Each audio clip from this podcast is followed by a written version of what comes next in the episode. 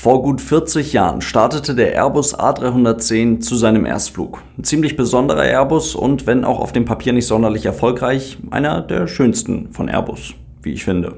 Was das Flugzeug besonders gemacht hat und warum es die Luftfahrt und Airbus an den richtigen Stellen vorangebracht hat, das klären wir heute. Viel Spaß damit.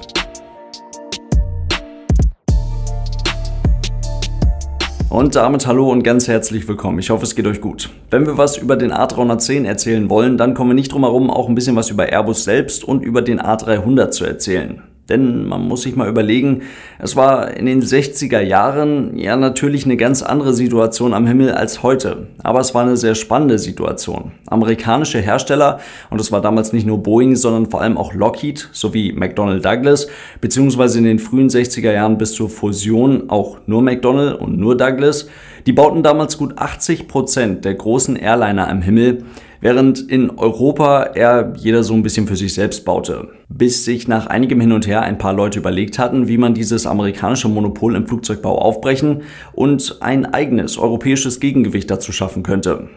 Was allerdings nur funktionierte, und das war auch allen zu diesem Zeitpunkt klar, wenn man etwas wirklich Besseres baute. Und das war dann Airbus mit dem A300, der, wenn man mal so drüber nachdenkt, doch eigentlich gar nicht unbedingt so viel anders aussieht, als Flugzeuge dieser Größenordnung es heute tun was man schnell übersieht. Auf amerikanische Maschinen traf das damals tatsächlich nicht unbedingt zu, auf damalige europäische Maschinen übrigens auch nicht. In den USA flog man Transkontinentalverbindungen zu dieser Zeit mit zum Beispiel der Boeing 727. Wollte man mehr Passagiere auf einmal bewegen, dann konnte man bzw. musste man ab Anfang der 70er Jahre auf eigentliche Langstreckenflugzeuge wie die DC-10 oder die TriStar zurückgreifen. Und in genau diese Zeit lieferte Airbus nun als neuer Flugzeugbauer das erste zweistrahlige Großraumflugzeug überhaupt welches ziemlich ideal für eben diese Routen war, stark nachgefragte Mittelstrecken. Und der A300 war idealer dafür als jedes andere Flugzeug, was es zu dieser Zeit dafür gab. Amerikanische Airlines von diesem Flugzeug zu überzeugen, was definitiv wichtig war, weil es zu dieser Zeit aus der damaligen Perspektive auch definitiv der wichtigste Markt war,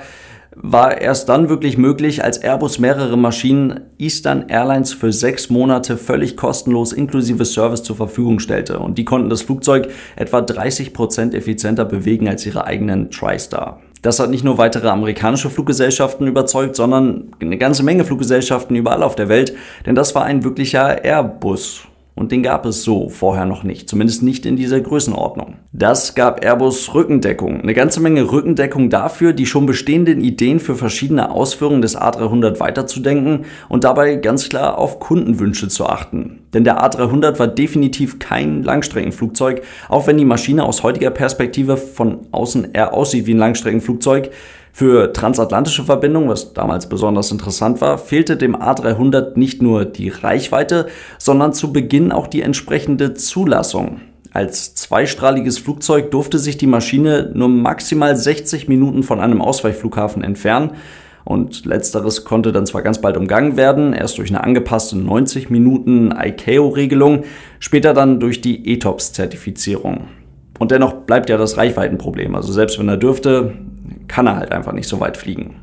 Und genau da setzt dann der A310 an. Ende der 70er Jahre wurde das Projekt offiziell gestartet und die Idee war halt einfach eine weitere Version des A300, eine angepasste Version.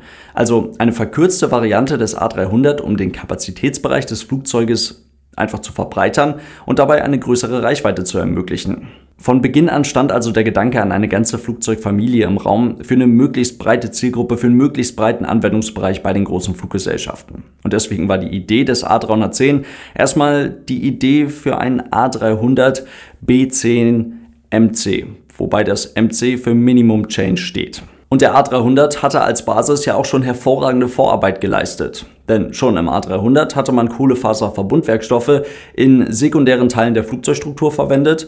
Man hatte das nicht vorhandene dritte Triebwerk, das sparte Komplexität, ermöglichte weit vorne liegende Tragflächen, ein vergleichsweise kleines Leitwerk am Heck und es war das erste, und das ist ein ganz wichtiger Punkt, es war das erste große Verkehrsflugzeug mit einem sogenannten superkritischen Profil einem für den Geschwindigkeitsbereich von Verkehrsflugzeugen sehr gut geeigneten Tragflächenprofil, was heute mit Hilfe von Computerberechnungen und Computermodellen in noch weiter optimierter Form der Standard für große Verkehrsflugzeuge ist und die Treibstoffeffizienz der Maschinen damals massiv verbesserte. Das hatte der A300 in dieser Größenordnung tatsächlich als erstes. Der A310 profitierte jetzt also von Anfang an schon von den Innovationen des Airbus A300. Allerdings hätte man das Flugzeug jetzt einfach nur verkürzt, dann wäre dem A310 wahrscheinlich genau das zum Verhängnis geworden, was jetzt Jahrzehnte später dem A380 vorgeworfen wird.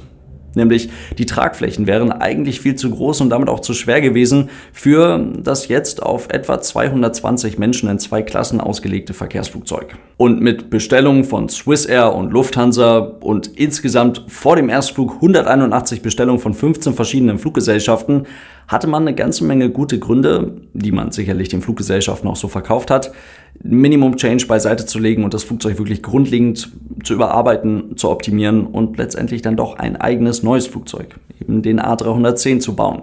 Ein gutes Beispiel dafür, das Druckschott im Heck, das wurde deutlich weiter nach hinten gesetzt, was den Platz im Flugzeug vergrößerte, ohne das eigentliche Flugzeug zu vergrößern. Das lieferte zwei ganze Sitzreihen. Guck mal, ich habe richtig Platz für meine Beine. Die Notausstiege, die waren jetzt über den Tragflächen. Das ist eine Türkonstellation, wie wir sie dann später beispielsweise vom A320 kennen, was wiederum den nutzbaren Platz in der Kabine erhöhte. Dazu die kleinere Tragfläche mit weniger komplexen Landeklappen und ja, ein etwas nerdiger Fakt, aber nur die ersten drei A310 wurden mit den äußeren Querrudern des A300 gebaut. Und nachdem man dann eben herausfand, dass man die gar nicht unbedingt zwingend braucht, wurden die Dinger einfach weggelassen und noch einige weitere Punkte dazu. Also ein Flugzeug, an dem man so gut wie alles verbesserte, was man zu dem Zeitpunkt verbessern konnte. Die wohl wichtigste Umstellung dabei ist das Cockpit, denn der A310 wird als erster Airbus nicht mehr von drei Crewmitgliedern im Cockpit geflogen, sondern nur noch von zwei. Das heißt, es gibt keinen Flugingenieur mehr. Airbus entwickelte damals tatsächlich Anfang der 80er Jahre in Zusammenarbeit mit Porsche das Forward-Facing Cockpit Crew Design. Und das fand dann wenige Jahre später auch den Weg in den optimierten A300-600, der über 300 Mal gebaut wurde. Damit waren sie, damit das jetzt nicht zu revolutionär rüberkommt, aber auch nicht die einzigen, denn das stand schon eine ganze Weile im Raum und auch Boeing entwickelte an einem solchen Cockpit, baute dann die 767 und damit ein aus damaliger Perspektive wirklich hervorragendes Flugzeug, was ebenfalls mit zwei Leuten im Cockpit geflogen werden konnte, was ebenfalls für größere Reichweiten ausgelegt war und was ebenfalls sowas von ready war für transatlantische Verbindungen und unterm Strich dann doch aus heutiger Perspektive zumindest tatsächlich das ganz einfach bessere Flugzeug war. Aber Airbus hat halt eben auch nicht geschlafen, sondern Airbus hat Innovationen geliefert, hat das Flugzeug optimiert, hat ein gutes Flugzeug auf den Markt gebracht und hat sich damit mal eben auf Augenhöhe gesetzt mit der amerikanischen Konkurrenz im Flugzeugbau. Ab 1985 wurde dann der A310 in der Version 300 mit im Vergleich zum vorherigen Modell deutlich angehobenem maximalen Abfluggewicht was mehr Reichweite und oder mehr Nutzlast ermöglichte, zum Standardmodell und es war ein besonderes und für weitere Modelle von Airbus besonders wichtiges Flugzeug mit mittlerweile auch Kohlefaserverbundwerkstoffen in der Primärstruktur des Flugzeuges, einem Trimtank zur vollautomatischen Verschiebung des Schwerpunktes während des Fluges zur Effizienzsteigerung, mit sogenannten Wingtip Fences, also einer Version von Winglets, womit Airbus tatsächlich in dieser Größenordnung wieder als erstes am Start war. Dann mit der All Lights Off Philosophie im Cockpit, bei der Schalter oder Knöpfe eben nur dann aufleuchten, wenn es eine Fehlfunktion gibt. Damit können sie leichter gefunden werden in einer solchen Situation oder wenn sie sich nicht in ihrer normalen Stellung befinden.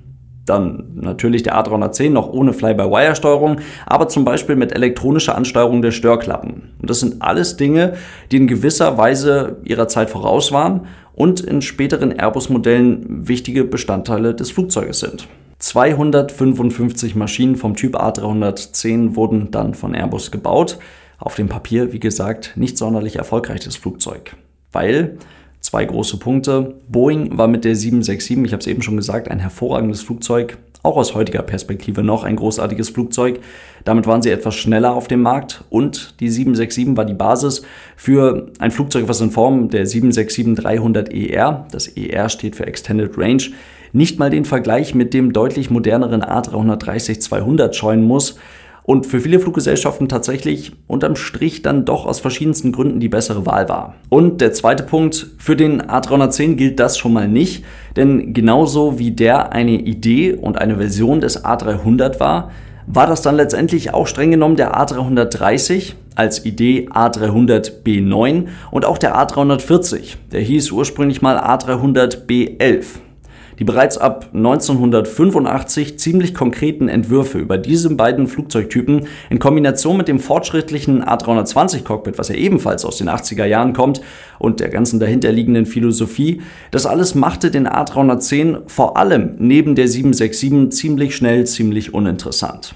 Der A330-300 Erstflug fand dann bereits im Jahr 1992 statt. Ab äh, 1994 war das Ding dann in Betrieb bei den verschiedensten Fluggesellschaften und 1997 flog dann der A330-200 zum ersten Mal und ging dann 1998 in den Betrieb. Und so war der A310 auf dem Weg hin zu den Airbus-Modellen, die wir heute kennen, die wir heute sehen, nicht viel mehr als ein wichtiger Zwischenschritt, aber eben auch nicht viel weniger als das und letztendlich dann doch tatsächlich einfach ein sehr schönes Flugzeug. In diesem Sinne soll es das für heute gewesen sein. Vielen lieben Dank fürs Zuhören. Ich hoffe, es waren ein paar spannende Infos für euch mit dabei. Falls euch das Ganze gefallen hat, denkt dran, das Ganze gibt es natürlich immer noch auf YouTube in der Videoversion und falls ihr die Podcast-Version des Ganzen hier unterstützen wollt, dafür gibt es auch eine Patreon-Seite. Vielen Dank für euren großartigen Support, Leute. Bis zum nächsten Mal und tschüss.